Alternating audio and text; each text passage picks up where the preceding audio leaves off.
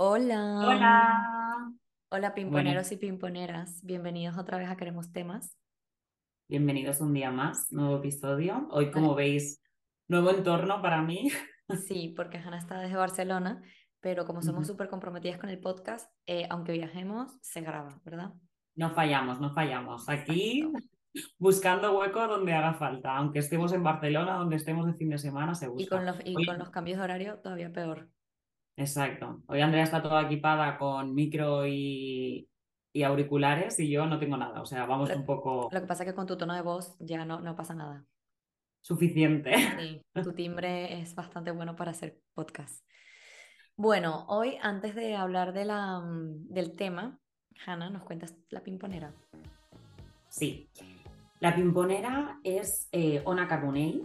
Ay, el otro día me salió en Instagram. Claro, porque justamente, mira, tenía preparada incluso André, eh, otra pimponera, porque inicialmente íbamos a grabar este episodio antes, pero no pudimos. Ujú. Y como, bueno, el viernes anunció, eh, este viernes pasado, que esto saldrá más adelante, pero bueno, acaba de anunciar su retirada de, de la natación sincronizada.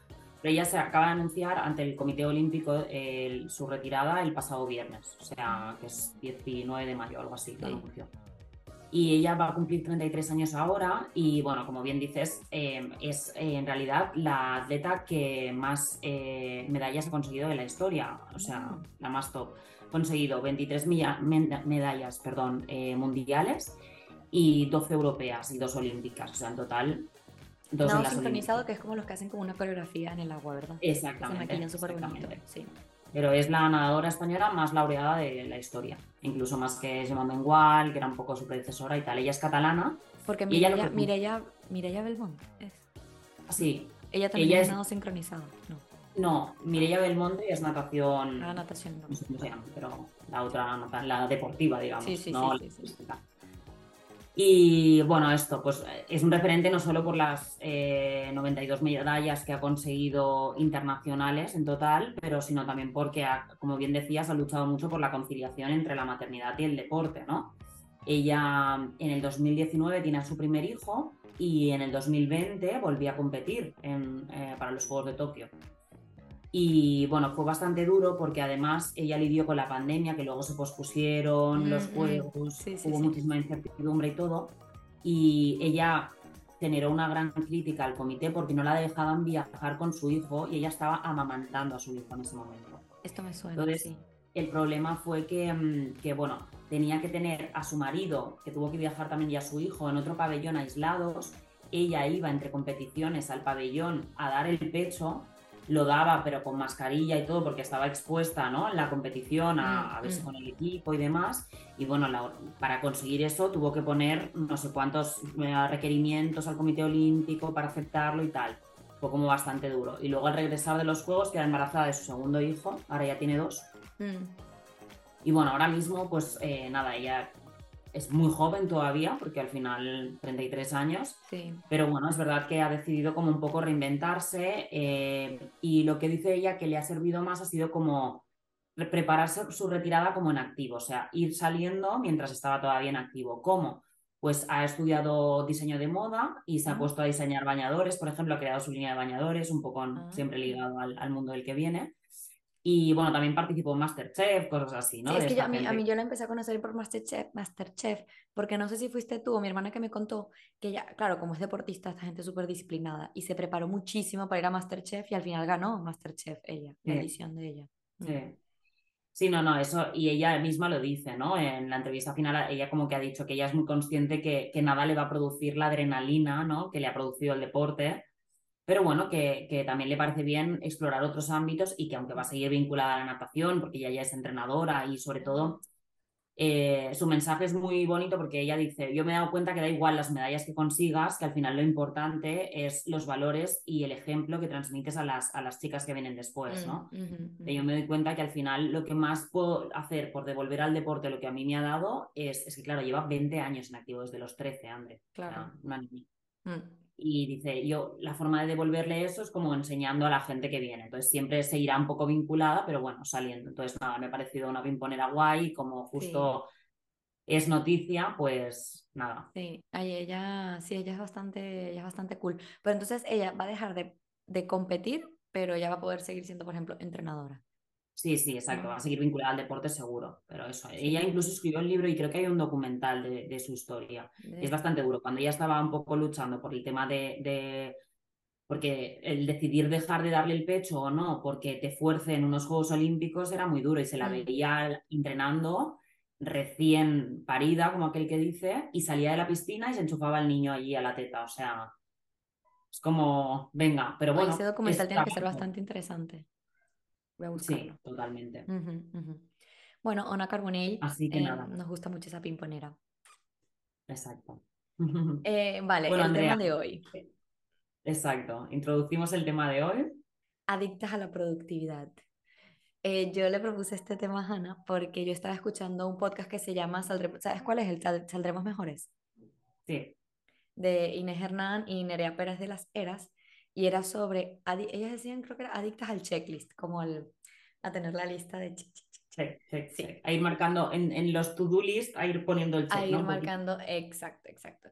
Y que hay, hay una cierta, de hecho, averigüé que hay una cosa que se llama procrastination en vez de procrastination, que es como esa adicción a, a tener toda esa lista y a terminarlo todo con muchísimo, mucho más rápido de lo que en verdad necesitas porque eso te da cierto placer.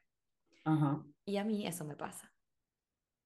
Sí, aquí hablamos un poco, Andrea, de eh, productividad tóxica, ¿no? Sí, Que, sí. porque al final ser productivo está bien. El tema es como esa necesidad o el deseo in- insano, como dices, de querer siempre ser productivo a todas horas y en todo momento Sí. y a toda costa, ¿no? Es como me exprimo al máximo, quiero darlo todo en todos los ámbitos de mi vida y no dejar nada por delante, como tú dices. Exacto. Y Es- que te, que te sientes culpable cuando descansas, por ejemplo, cuando estás tirado en el sofá, sin hacer Ahí nada, con el celular. Ahí está, ahí está. El riesgo que viene hoy en día un poco es el nunca suficiente, ¿no? Es como mm, lo doy todo, pero nunca siento que es suficiente y cuando te empiezas a juzgar a ti mismo y a sentirte mal porque no has hecho como todo lo que te habías propuesto, ¿no, André? Sí, Que yo leía que mm, con la pandemia también mucha gente todavía desarrolló más esta productividad tóxica, ¿no? Porque bueno, al es ahora les voy a final, explicar cómo fue mi pandemia. Eso, pero claro, mucha gente al estar en casa, ¿qué pasó? Que todas las horas de tiempo libre que normalmente no tenías, ¿no? Tienes ahí un espacio grande, una ventana grande que se te abre que dices, wow. Entonces, la gente que conservó el trabajo, normalmente acabamos trabajando más de lo que trabajabas antes, porque Sí. total, no tienes nada más que hacer. Y si no, pues el que no se puso a aprender a hacer bizcocho, se puso a estudiar un nuevo idioma o se puso Tú, incluso... tú en la pandemia eh, que seguías trabajando, después Sí. de trabajar, ¿qué hacías? Te a ver televisión. intentaba, es que yo era difícil, intentaba desconectar y intentaba hacer un poco de deporte casi cada día y me salía como al balcón que tenía la terraza y hacía algo de deporte, o, pero muchos días no lo conseguía. O cocinar, como desconectarme un poco de, de la pantalla en sí, pero muchas veces, claro, yo, yo tuve que, yo no tenía un despacho, entonces mi mesa de comedor quedó totalmente ocupada eh, para trabajar en la sala, entonces... Imagínate, y teníamos que comer incluso en el sofá, o sea, fue como una readaptación Ah, claro, lo tenías ahí estático, ¿no? Como tu mini oficina ahí en la, en la sala del come- en la mesa del comedor. Claro. Sí. Es que yo, ¿Y por tú? ejemplo, que nos ¿Cómo, pusieron cómo de?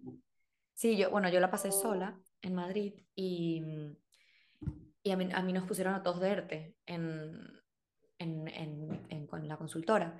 Y yo lo que hice, claro, es que yo justo le estaba hablando hoy con unas amigas que a mí la pandemia, yo sé que mucha gente lo pasó mal, obviamente hubo bastantes muertes, pero a mí me sirvió bastante para frenar y para desconectar, porque yo tenía un ritmo de trabajo súper, súper elevado, Claro. muy elevado. El tema es ese que, que hubo incluso, pero a- dos vertientes, ¿no? Gente que realmente pues sí le vino bien, se serenó un poco y aprovechó el tiempo para hacer esas cosas que tenías pendientes, Mm. pero otra gente se volvió todavía más adicto al trabajo o a no solo darlo todo en el trabajo, sino luego ponerte algo más, ¿no? Y hubo un tuit que se hizo viral, André, que era lo que te iba a comentar, que dijeron como si no sales de la pandemia aprendiendo un Ah, nuevo sí, sí, sí. tra- no, una nueva, un nuevo, ese nuevo Un proyecto, idioma, un un instrumento idioma o tal, algo. es porque no es por falta de tiempo, sino por falta de disciplina, ¿no? Y es como, wow, vaya statement, porque en realidad le estás diciendo a la gente, ponte algo más, ¿no? No te limites con estar en casa encerrado y trabajar, sino ponte algo más que aprender o eh, un, un como tú dices, un punto más en, en el checklist. Bueno, yo la verdad, en la pandemia tengo que decir que a pesar de que descansé bastante, yo me hice un calendario porque yo no quería pasarme, o sea, de hecho ya me pasó que a veces era feriado y yo estaba hablando con gente que estaba trabajando Y yo les decía, oye, pero no estás trabajando. Me decían, no, es que es feriado hoy, claro, porque ya todos los días me parecían lo mismo. Y no Claro. quería que como entrar en un bucle de dormir 24 horas o que do- un día se convirtiera en dos días, tres días, cuatro días. Y me hice un calendario como de 9 a 10 leía, de 10 a 11 estudiaba francés, por ejemplo, luego tocaba el 4. O sea, sí me hice como un calendario, pero más para no perder la rutina y que eso luego se me hiciera mucho más complicado volver al trabajo. De hecho, cuando me dijeron, empiezas en un proyecto, la verdad que el primer, el primer sentimiento fue, No estoy muy bien así, ¿no? Ya me gusta tener mi agenda con mi... Sí. Bueno, pero está muy bien ese, esa, esa idea que tuviste de hacerte como ese calendario. Sí, de- o sea, no fue, no fue muy, eh, no era muy ambicioso tampoco, o sea, y eran cosas que me gustaban, ¿sabes? Eran todo, leer, ver peli- leí muchísimos libros en, en la pandemia, vi muchísimas películas, em, estudié, o sea, que tampoco no era nada así, Todo aquello que me pasaban bien, claro, no te da tanto tiempo hacer. Claro. Yo tengo una pregunta, André. ¿Crees que realmente en la sociedad en la que vivimos, ¿no? Se nos juzga si en algún momento no tenemos claro un poco el rumbo que queremos seguir en nuestra vida o, ¿no? O, o Sí, decimos, o nos replanteamos las cosas y queremos como, quizás simplemente pararte a pensar qué quieres hacer, ¿no?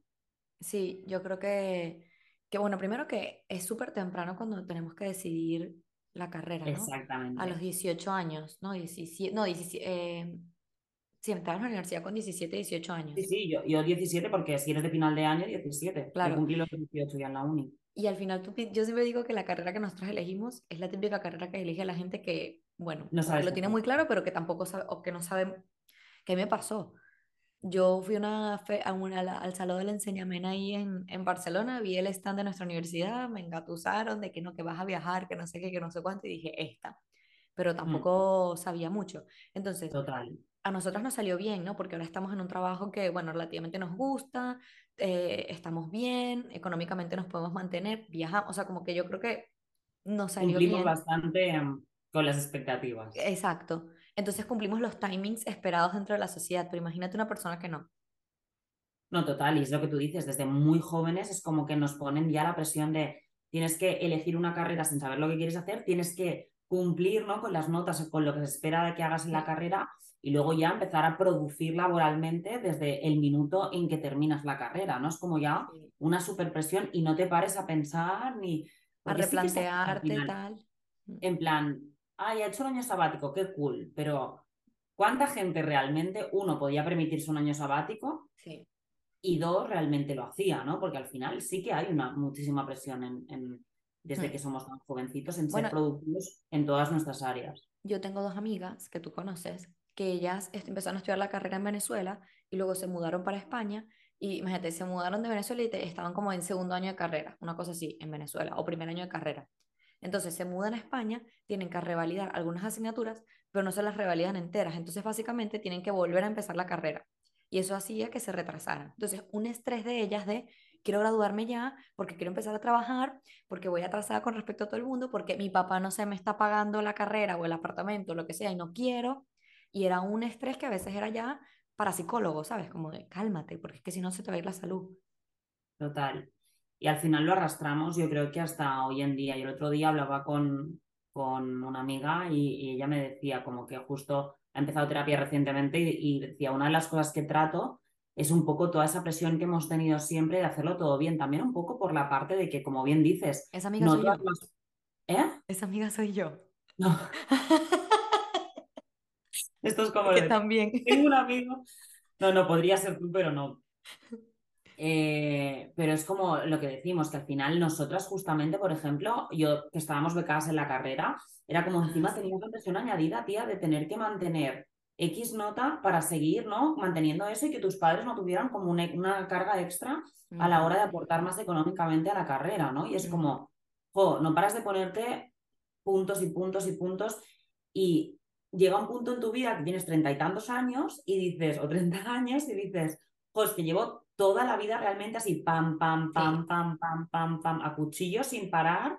Yo soy el claro ejemplo, yo no he parado de trabajar desde que entré en esta empresa de 10 años ya. O sea, es como pam, pam, pam. ¿Qué me pasó? Crisis de los 30, en plan de cumplo 30, me Tengo que replanteo viajar, entera. tengo que hacer una excedencia. Yo la verdad que la excedencia se la recomiendo, si te lo puedes permitir, highly recommended.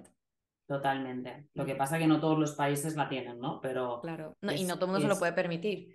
Yo, porque en su día me, me, me, pude ir del alquiler, pero si yo tuviera que irme ahora. Bueno, ahora sí podría también. Digo, porque no tengo, no tengo un alquiler, pero tendría que dejarme apartamento, por ejemplo. ¿Sabes? Todas las cosas, todo. En ese momento me fui a vivir a casa de mi hermana y listo. Exacto. No todo el mundo puede, pero yo, por ejemplo, cuando era chiquita, no sé tú, o sea, yo, yo me acuerdo de cuando tú estabas en la universidad que hacías 10.000 cosas, o sea, no tenías ni un segundo libre. Y por ejemplo, el último año de la carrera también, que trabajábamos y estudiábamos, yo daba clases, iba a clases de francés, yo me acuerdo que todos los días me despertaba, o sea, me iba a dormir cansada y me despertaba cansada. Sí, sí, no, es, ¿cuándo se va a acabar esto? El último año lo recuerdo horrible yo y además teníamos TFG, ya hacíamos prácticas, yo también, como estaba todavía en el balonmano, entrenaba niños, eh, daba clases particulares, luego el deporte que tú hagas, ¿no?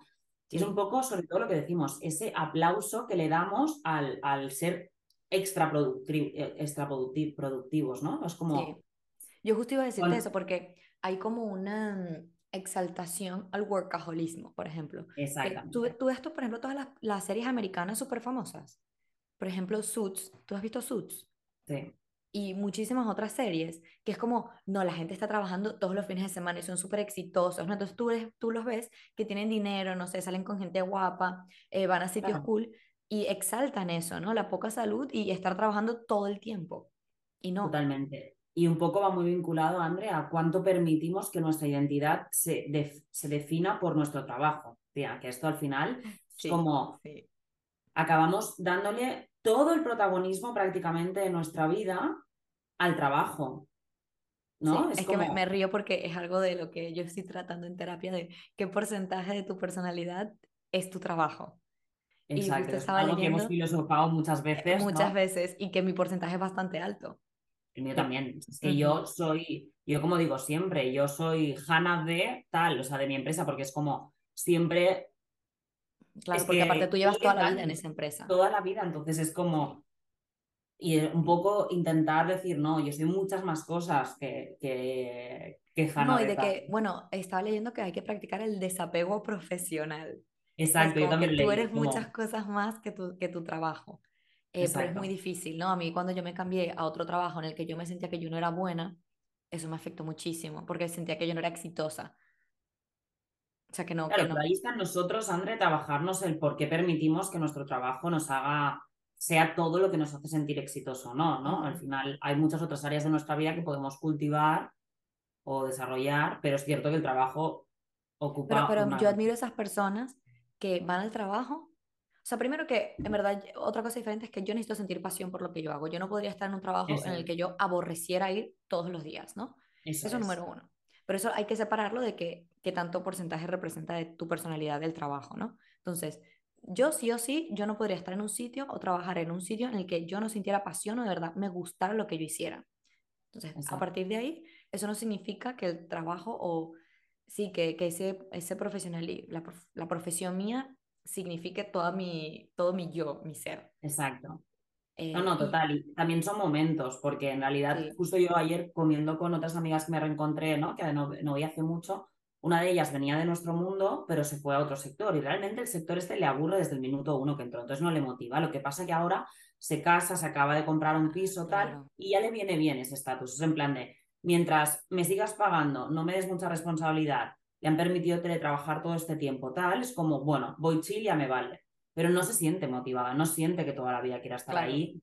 También es muy consciente de que en un punto ella va a querer hacer otra cosa. Mm, a mí me pasó, y ahora cuando lo pienso, yo siento que fue un poco, ¿sabes qué? Presión de los 30 que yo llegué a los 30 y dije, ya no puedo andar como una loca con este trabajo de consultora, viajando sin organizarme, ¿sabes? De un, de un, de un lado para otro, tengo que asentar cabeza y tengo que trabajar de 9 a 6 y ya. Y ahí fue cuando me cambié de trabajo. pasado el momento de darlo todo. Exacto, como que ya, ahora ya, eh, en ese momento, y no sé si está, no, ya había, ya había ya había cortado, o sea, que, que, tampoco era, o sea, que no era como que encima yo tenía una pareja y decía, ah, bueno, voy a tener hijos, no, no, sino que yo estaba soltera, pero igual era como, tengo mi gato, yo no puedo estar viajando, tengo que Una responsabilidad, tengo una familia que atender. Exacto. Sí, es fuerte eso. Y luego cuando estuve allí, en el trabajo de 9 a 6, yo el otro día pensaba, se lo pedí tanto al universo que me dio todo lo contrario, ¿sabes? Y, y me di cuenta de que no, que yo todavía tengo caña para, para largo. Exacto. Sí, creo que lo importante es como encontrar el balance, ¿no? Y justo mm, hablando de eso, em, esta chica que, que, te comentaba, ¿no? Que justo ahora está en este trabajo. y tal. Decía que envidiaba un poco a la persona que tomó su posición en mi trabajo porque esta otra chica es trader y es mamá. Y entonces ha sabido cómo mm. compaginar. Entonces dice, lo que pasa que es como dónde te pones el freno, porque sabes que en un momento frenas, en qué momento te pones el freno a tu ambición laboral para poderla compaginar con tu vida personal. y sobre todo las mujeres también tenemos todavía más. Sí. Exacto, entonces ella dice, claro, yo envidio a tal persona porque creo que ha sabido muy bien cómo hacer las dos cosas y balancear y casarse, tener su hijo, tal, formar su familia y a la vez, pero claro, en un momento has tenido que aceptar, vale, llego hasta aquí, no voy a por más, ya me sirve esto. Mm. Me compensa tal, ¿no? Lo que, lo que mi retribución económica, que cada día me demotiva, dice, pero qué difícil es conseguir eso en un trabajo que te motiva, porque cuando te motiva, quieres más y más y más, ¿no? Sí, eso es como yo que siempre digo que quiero ser CEO y a todo el mundo que conozco digo que quiero ser CEO, pero hay días que estoy tan cansada que digo, ay, de verdad quiero ser CEO. Quiero nada. Quiero Tengo ser una pregunta para ti. ¿Ah? Una pregunta para ti hablando de playa. ¿Cuántas veces te has tomado vacaciones simplemente para descansar? Ah, nunca. Otra, otra, otro claro ejemplo de nuestra necesidad de productividad al extremo. O sea, yo nunca, de hecho, no concibo que la gente se tome vacaciones sin viajar, pero para mí para, estar en casa. Pero Ande, también a veces, de verdad, tomarte un día y decir, no viajo, oye, tampoco está mal, ¿eh? Pero para eso está el fin de semana. Yo muchas veces hago fines de semana que, Hanna, yo no veo a nadie. Y me quedo el fin de semana entero sin hacer nada. Pero a mí, y creo que la cosa empeora cuando vives fuera, André, porque todavía, que si yo ahora vengo a Barcelona y no sabes cómo es mi agenda el fin de... Bueno, sí sabes, porque ya has visto lo que nos... No, no, yo, te, yo, yo te dije hoy como que, oye, que ya sé que cuando viajas todo el mundo te quiere ver y tienes 10.000 cosas ya no es solo toda la gente que quieres ver, que yo además aprovecho como para hacer cosas que en Suiza, por ejemplo, compro ropa aquí, eh, bueno, hago todo, me la peluquería, sí. Manicura, pedicura, peluquería, todo este tipo de cosas las hago aquí, entonces ya es una agenda que es mm, una locura. Pero yo sí que es verdad, André, que, que, que, eso, ¿no? Que siento que si no, si llega el fin de semana, ¿no? Yo tengo el síndrome del domingo por la tarde. Yo tengo esa sensación, que ahora ya me pasa menos, pero, pero siempre llegaba el domingo por la tarde y me entraba como un remordimiento por dentro. Como no hubiera sido todo lo productiva que yo quería al fin de semana. Sí, tía. En plan de, tengo que hacer X deporte, tengo que ver a tal gente, quiero terminar esto, tal, tal, ¿no? Yo soy, además yo soy doña listas, yo me hago listas para todo en esta vida. Ay, adoro las listas, las Yo también me fascina. y uso las notas del iPhone para hacerlo, hago listas para todo. Sí. Entonces, muchas veces hago listas hasta para conversaciones que quiero tener con gente, que no se me olviden los puntos, me hago listas, en plan, quiero comentarle a Andrea esto, esto, esto, me hago listas literal para todo. Entonces, si yo llegaba el domingo por la tarde y sentía que no había sido todo lo productiva o que había hecho todo lo que me había planteado en esa lista mental o física algunas veces, me entraba una mala sensación. Y al contrario, si un fin de digo, voy a descansar, no voy a hacer nada, me entra también un poco el mierda. La culpabilidad, ¿no? De que no estoy siendo productiva. Sí. Y ese, eso es lo malo, que no nos tenemos que sentir culpables. Al final, es como. No, pero, pero yo sí he aprendido a que es una cuestión, creo que mental, de que me propongo que ese fin de semana mi to-do es ver películas, descansar y leer. Exacto. Y, y hacer ejercicio, por ejemplo. Entonces, Exacto. ya cuando, pero me pongo un tú, o sea, me pongo tipo, ver películas. Es decir, el placer de hacer el checklist de, ok, vi la película, eh, hice lavadoras, mm, fui al gimnasio, hice yoga, tal. Está genial. Y eso es, yo leía, leyendo un poco sobre la adicción a la productividad, es que al final, en esos pequeños rewards, cuando nos ponemos un objetivo y lo conseguimos y hacemos ese check a nuestro punto de la lista, nos genera una dopamina. Al final, esa dopamina ¿no? Em, te hace sentirte bien. Entonces, tú dices, quiero más de esto. Entonces, queremos todo el rato esos pequeños, esas pequeñas recompensas y al final es como algo temporal. Pero ¿cuánto, cuánto lo, eh, hay, ¿no? Detrás de, si nos paramos a pensar, cuánto hay en lo de ponerte tantas cosas en tu día a día como para olvidarte de lo que estás viviendo realmente, que eso es otra cosa. ¿Cuánta gente se evade de su realidad poniéndose una, una lista de tareas larguísima? Sí. Esto yo también lo he tratado un poco con, con mi psicólogo actual, ¿no? Que me decía, Jope, pero por lo que me cuentas, como que has tenido siempre como una lista muy larga de cosas por hacer. ¿Qué Y nunca intentabas? se acaba, te, te terminas una y añades otra. Exacto. Sí. ¿Y qué intentabas eh, no pararte a pensar, no? Porque al final nos ponemos tanto que es como enmascaramos con estrés y con esa productividad y con esa constante búsqueda de algo, ¿no? De un Mm. objetivo en otro, el, vivir el momento actual. Bueno, y el otro día yo estaba con, vi en unas stories de, una, de Fem Sapiens, que fue una de las pimponeras de la semana, que ella decía, empezó como a reducir el número de, el- horas que está en redes sociales, y ella decía, me he dado cuenta de la importancia de aburrirse, sobre todo para gente que tiene trabajos creativos, porque cuando te aburres y estás así, no sé, sentada un día mm, tomándote un café, te vienen como muchas ideas, ¿no? Mm. Eh, yo, por ejemplo, ahora que decías eso, de ponerse listas para tapar cosas, en mi casa, o sea, yo nunca estoy en silencio absoluto. O sea, yo me despierto por la mañana, me despierto a las 6 de la mañana y me pongo un podcast. O sea, entonces yo voy preparándome y tengo el podcast, voy caminando al metro y tengo el podcast. O sea, yo nunca estoy 100% pensando, no sé, con mi cabeza sola. Porque las veces que lo he hecho, a veces me termino en unos sitios que yo digo, No quiero entrar ahí, quiero ¿no? entrar.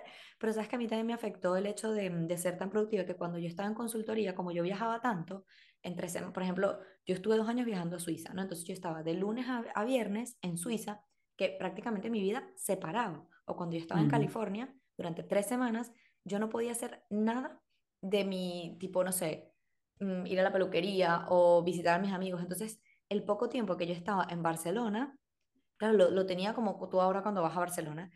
Entonces, ya era como una ansiedad cada vez que yo estaba el fin de semana porque tenía que resolver 10.000 cosas que entre semana yo no podía hacer. Y eso también yo creo que, en un, de hecho, en un momento, en, en- en- como que quería empezar a ir al psicólogo porque eh, tenía esa, esa cuestión mental de que todo el tiempo tenía que estar como analizando de qué me faltó por hacer, qué me faltó por hacer, para agruparlo todo el fin de semana. Porque luego Exacto. sabía que no iba a poder hacerlo. Sí.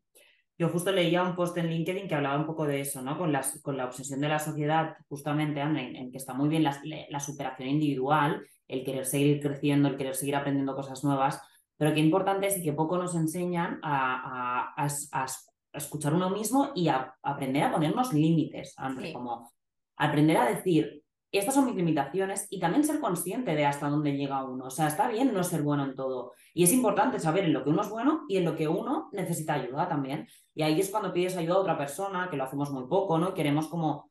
Pero ser conscientes de las limitaciones de nuestro cuerpo y pararte a pensar, porque si no, queremos trabajar, tener familia, estar sanos, entrenar, eh, no sé, quedar con tus amigos. Eh, pero te pones tantas cargas que al final es Sí. cuando no llegas al objetivo, es cuando te empieza a pesar más, a sentirte mal. Yo tuve momentos, siempre lo digo, ¿no? Momentos, en un momento muy específico en mi carrera profesional, que era como sentía que no era ni buena novia, ni buena trabajadora, porque no llegaba a todo. Mm, Buena hermana porque no estaba ahí para tener tiempo, ni buena hija porque, y al final mi estrés que me hacía estar como así con todo mi entorno, entonces todavía era peor porque después tenía el remordimiento de que esa fue la época en la que adelgazaste muchísimo, ¿no? Sí, exacto. Sin hacer dieta ni nada empecé a perder Sí. peso. Sí. Pero es que era como, claro, era un, un nerviosismo constante y después el remordimiento de, jo, me siento mal porque le he hablado mal a mi madre, me siento mal, al final pagas estas cosas, ¿no? Entonces, sí, es un círculo como- vicioso.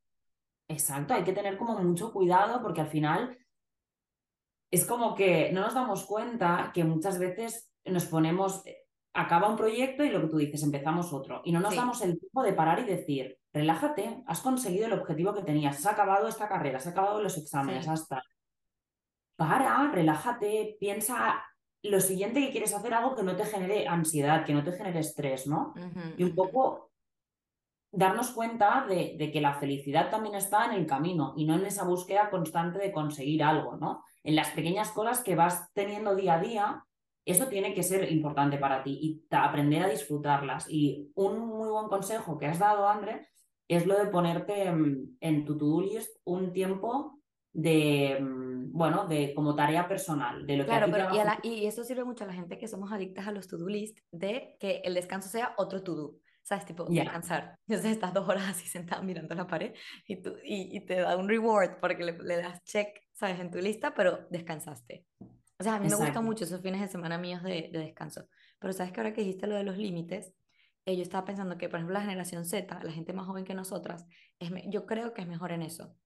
Porque yo tenía, yo que estuve en programas de mentorship, yo tenía una mentee que ella de hecho, eh, yo creo que lo he contado aquí, ella rechazó un trabajo de McKinsey, que es una consultora gigante que todo el mundo conoce Mm. porque son workaholics, em, trabajan muchísimas horas y de hecho los procesos de selección son durísimos.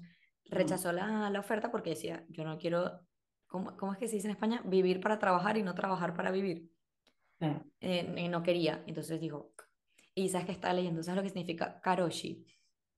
No, karoshi. una palabra japonesa, porque yo estaba pensando que los japoneses, por ejemplo, sabes que son, trabajan y trabajan y trabajan, y de hecho está la huelga japonesa, que es al contrario, en vez de dejar de trabajar, lo que hacen es que trabajan en exceso y así crean sobreproducción y bueno, joden al empresario y no sé qué, no sé cuánto. Es muerte causada por el sobretrabajo, karoshi. Tú, tú, no sé si te acuerdas hace poco, bueno, hace poco, hace unos años, un tío que se murió en un, en, en un banco de Londres y llevaba unos días muerto y simplemente era que estaba, es- trabajaba tanto que le dio ahí una moridera en, el, en la oficina. Además era joven el chico, me acuerdo, sí, sí. Sí, Me acuerdo sí, de la noticia. sí, Pero sí, total, es como lo que tú dices, aparte de ese teórico desapego profesional que deberíamos intentar trabajar un poco, ¿no? Es más que nada como plantearte, ¿no? ¿Cuánto de, de lo que estoy haciendo es realmente porque quiero hacerlo o porque me han dicho que es lo que toca y es lo que creo que debería hacer, ¿no? sí. Un poco esa... Yo, yo tengo una pregunta muy básica eh, para saber si eres eh, productiva tóxica o tóxico. Es si tú estás así en un momento que tú no tienes nada que hacer y te preguntas, ¿qué podría estar haciendo ahora? O sea, es tipo, ¿qué más? ¿Qué más? Que eso me lo pregunto yo siempre, ¿sabes? Tipo, Total. ¿por qué estoy aquí viendo Instagram? De hecho, yo tengo bloqueado Instagram, a Instagram y Twitter, entre los dos solo puedo ver una hora al día. Sí, sí, Pero es que bueno, las redes sociales, eso sí es verdad que es una perdedera de tiempo a veces. Sí, total, y que entras en bucle, o sea, Entras en un bucle que tú dices, ¿por qué estoy aquí? Exacto, innecesariamente, o sea, muchas Sí, veces. Y es como que no puedes salir y sí, sí, ya está hecho, ¿no? Para que nos en- enganchemos, Andrea. sí, Pero bueno, un poco para mí es eso, como eh, la tarea, eh, la, el cuidado, el autocuidado personal debe ser una tarea más para sí, nosotros. fin. sí. Lo que quieras, si quieres que el domingo sea tu, tu hair day como tú, ¿no, André? O tu, Que retrasé empezar de... el podcast porque era mi hair day. Exacto. Tu día de ponerte tus cremas o de, no sé, o de salir a pasear un poco, es encontrar el balance entre, un poco en conclusión, ¿no? El equilibrio entre no parar de ponerte cosas y quedar haceres, como decimos nosotros, ¿no? Lo que dices tú, ¿qué puedo hacer ahora? Y disfrutar de ese pequeño momento que puede ser, yo qué sé, un ratito de lo que tú dices, levantarte y ponerte un podcast, o irte a comer al parque porque hace sol y ese día, pues decides irte, o tener una charla con una amiga, o llamar a, Sí, sea, o salir a dar un paseo con tu pareja, yo qué sé, pequeñas cosas que puedes hacer y, para y- que la- descansar, sí. Exactamente, pero tiene mm, que haber como algo pequeñito, yo creo, en tu día a día, que, que, que vaya desvinculado de tu trabajo y que te haga sentir, ¿no? ¿Qué? sí. Ejercicio, o sea, por ejemplo, el ejercicio. Ejercicio. Sí. Exacto. Que mm, yo estaba pensando cómo combatirlo, cómo combatir esto. Y aparte de todo lo que tú dijiste, también empecé a pensar que todo esto al final viene de una raíz, que era lo que tú decías, no, lo estoy haciendo porque yo quiero o porque hay una sociedad detrás. No, por ejemplo, ahora ya no sirve con que sepas inglés, no tienes que saber francés y tienes que saber portugués y tienes que saber eh, eh, eh, eh, Eso. 10.000 10.000 10.000 skills para tú ser exitoso, exitosa en, hoy en día.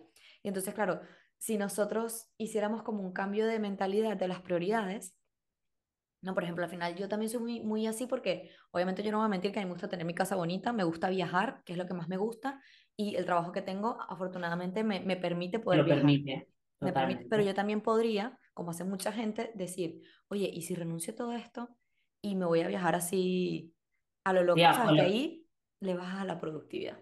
o lo que hace mucha gente, que a mí me da una envidia tremenda, tremenda y lo pienso. Yo conocí una pareja recientemente, el año pasado, que trabajan seis meses y los otros Ah, seis los sí. viajan. Y ¿En es qué como, trabajan los seis meses? de lo que surja. En plan, vuelven a su país, trabajan de lo que surja y después se van. Y o bien en el lugar, si se quieren extender, el año pasado vinieron para Europa, son uruguayos, y el año pasado Sí. vinieron para Europa y estuvieron trabajando en Mallorca un tiempo, tienen como todo el verano, y ahora tipo están en Bali, se van a Australia, y es como, Claro. están Pero no otra tienen vez. hijos, ¿no? No tienen hijos. No, Ah, claro, también. Bueno, yo, yo como si yo tuviera hijos, y que claro, es que yo con mi gato, eso no, no lo pero puedo sí, hacer. es verdad que es un tema de elegir qué vida quieres llevar y, y te lo Sí. puedes De montar. Cambiar las Es que yo estoy hablando con, con, con una amiga de que también eso va de acuerdo a las prioridades, ¿sabes? Si tú al final tienes una visión, no sé, por ejemplo, a mí me gustaría tener una casa en la playa, ahora, ¿no?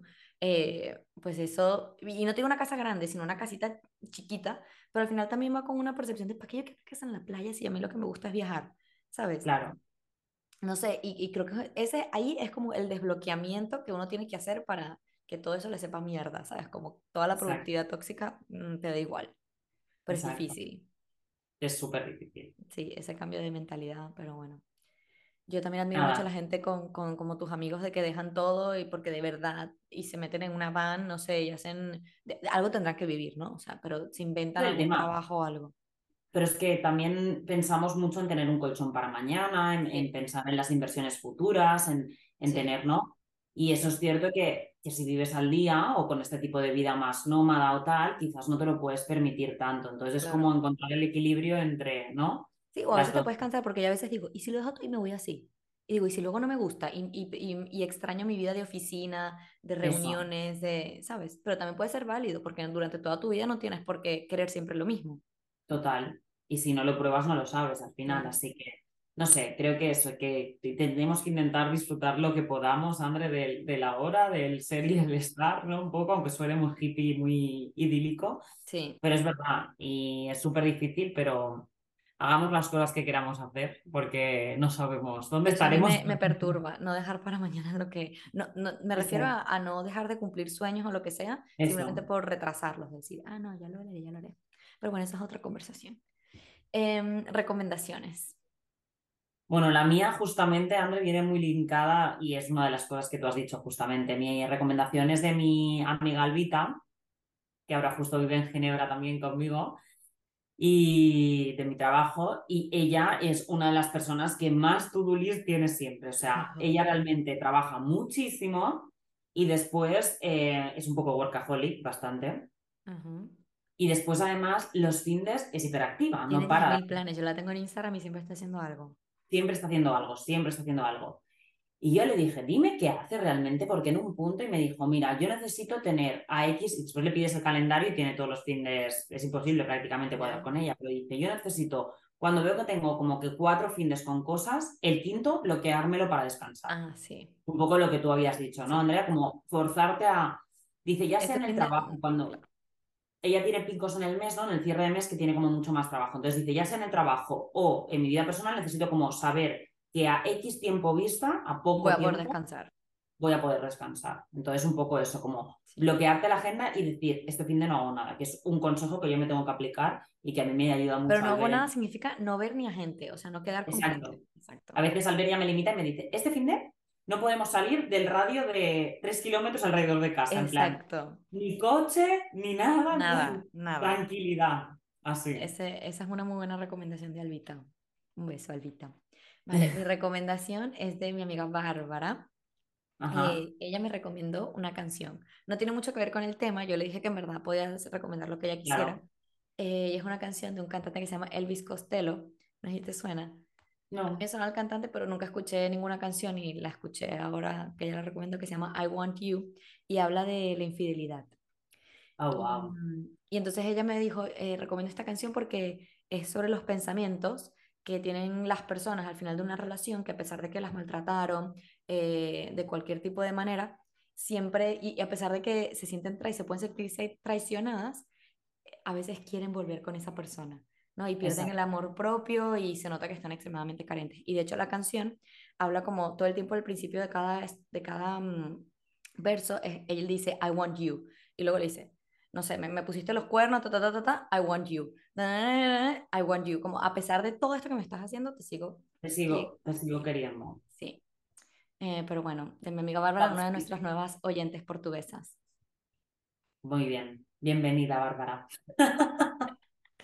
que están aprendiendo español eh, con nuestro podcast. Muy bien, así me gusta.